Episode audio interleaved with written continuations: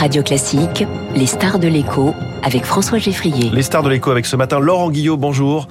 Bonjour monsieur. Bienvenue sur Radio Classique, vous êtes le directeur général d'Orpea. Orpea change avec vous et pour vous. C'est le slogan de ce plan que, que, vous venez de présenter. Mais vous avez tout de suite averti, Orpea risque de manquer de liquidité dès le début de 2023. Est-ce que ça veut dire que tout ce plan, la survie du groupe, euh, finalement ne tienne qu'à un fil? Oui, je suis le président de le directeur général pardon d'Orpea. Président c'est Guillaume Pépi. Non, président c'est Guillaume Pépi exactement.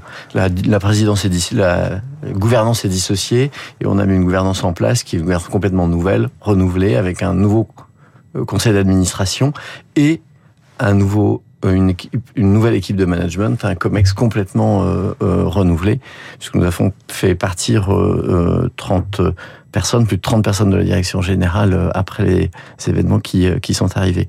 Euh, oui, clairement, nous avons une difficulté euh, en face de nous, qui est une difficulté de trésorerie, euh, mais nous avons un plan que nous avons présenté aux créanciers et, quand est-ce que vous allez savoir quand ça, si ça passe ou ça casse? Quelle échéance, quel indicateur ou réponse Nous travaillons dans les deux prochains mois. Ouais. Euh, on nous attendons des offres non liantes euh, dans le mois de décembre, et puis euh, des offres liantes et euh, une formalisation dans le mois de janvier-février. Mmh. Sans rentrer dans la technique, on sait que vous voulez notamment vendre des murs, puisque Orpea s'était un petit peu trop focalisé sur l'immobilier, peut-être pas assez sur le, le, soin de ses, de ses résidents. Sauf qu'on voit que c'est pas si facile de vendre hein, pour un million, pour ah oui, c'est un milliard, milliard. d'euros de, de murs. Non, tout à fait.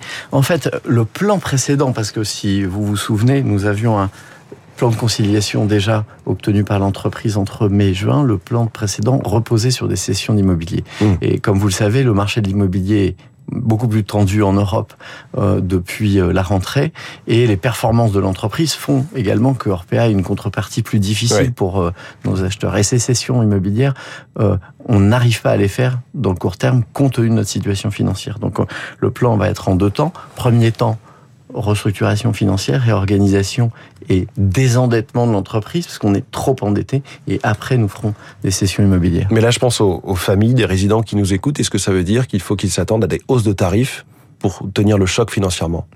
Les, les, hausses de tarifs ne sont pas liées à ça. Les hausses de tarifs sont liées à l'inflation. Il y aura des hausses de tarifs. Quand? des au 1er janvier comme d'habitude.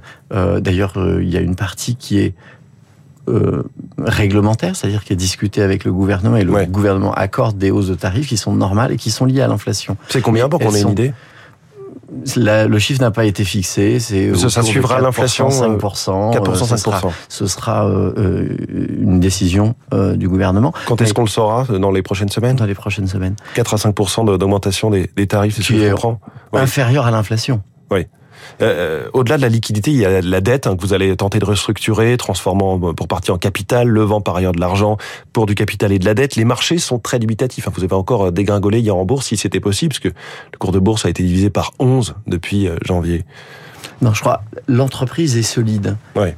Sur le sur le fond, l'entreprise euh, établissement par établissement gagne de l'argent. Après, la dette est disproportionnée elle par rapport écrase. à la capacité à rembourser. Mmh. Et cette dette, elle est euh, liée au développement international immodéré, excessif qui a eu lieu par le passé et qui a conduit l'entreprise à se développer dans des endroits qui sont non rentables.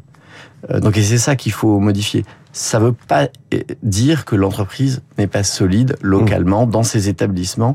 Les, euh, nos collaborateurs font excellemment leur travail, ils continuent euh, à être auprès de nos patients et de nos résidents et euh, à faire un travail formidable. Alors excellemment, c'est ce que vérifie en ce moment même la, la justice. Il y a eu des perquisitions euh, mardi chez Orpea dans, dans plusieurs établissements. Est-ce que euh, c'est sur cette maltraitance institutionnelle, c'est là-dessus que, que, porte l'enquête euh, Sur quoi portent exactement ces perquisitions?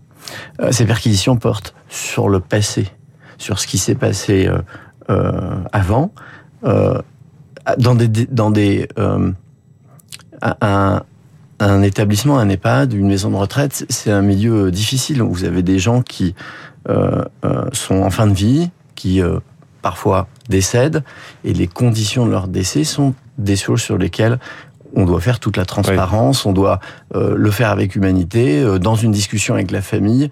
Et, et, oui, ça arrive dans nos établissements, malheureusement. Qu'est-ce qui va très concrètement s'améliorer au quotidien pour les résidents euh, d'Orpea, à hauteur de, de, de, résidents? Comment on va voir la différence? On va voir la différence parce que nous recrutons. Nous mettons plus de monde en face des patients et des résidents pour s'occuper d'eux au quotidien.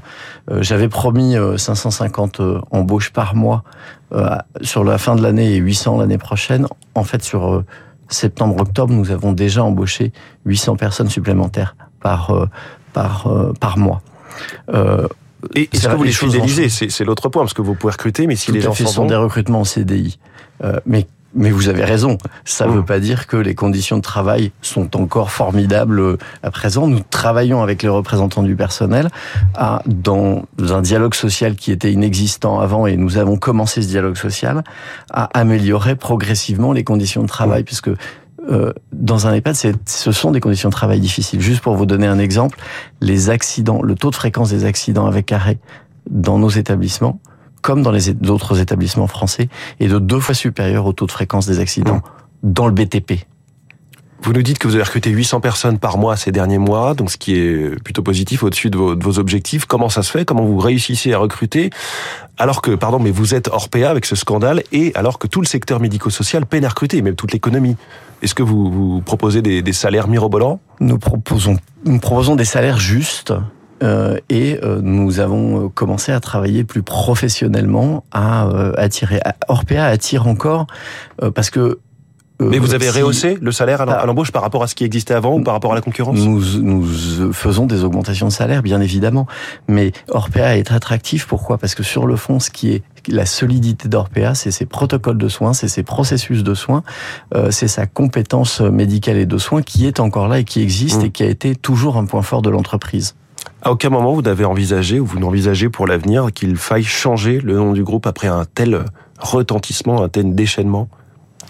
Euh, nous allons évidemment y travailler, mais je pense que aujourd'hui c'est pas encore le moment. Mais c'est possible. Vous allez vous y travailler, c'est-à-dire que vous songez à changer le nom d'Orpea pour effacer euh, les stigmates du passé. Finalement. Bien sûr, évidemment, mais ça arrivera le moment venu. Aujourd'hui, nous sommes encore dans la remédiation, dans la réparation, nous sommes encore dans la mmh. refondation de l'entreprise. Euh, et le moment venu, euh, quand nous serons prêts, euh, nous pourrions être amenés à changer de nom. Vous avez l'impression d'être en opération commando, parce que là, c'est un peu la survie d'un groupe que vous avez entre les mains depuis deux trois mois que vous êtes en fonction. Oui, nous avons, nous, nous, sommes en opération commando tout à fait, avec une équipe commando à, à, la tête que j'ai constituée et qui travaille d'arrache-pied tous les jours pour reconstituer l'image, reconstituer les bonnes pratiques et puis reconstituer la solidité financière du groupe. Mais j'ai pas de doute sur notre capacité à réussir. Et ce qui vous sauve finalement, c'est qu'on a besoin d'EHPAD. On en a besoin, on en aura encore plus besoin puisque il y a le vieillissement de la population. Ce qui nous sauve, c'est les 72 000 collaborateurs d'Orpea qui sont toujours là, qui sont fidèles et qui sont extrêmement engagés auprès de nos clients. Et leur nouveau patron, c'est donc Laurent Guillot, directeur général d'Orpea. Merci beaucoup. Notre star de l'écho ce matin sur Radio Classique. Il est 7h21, l'info politique.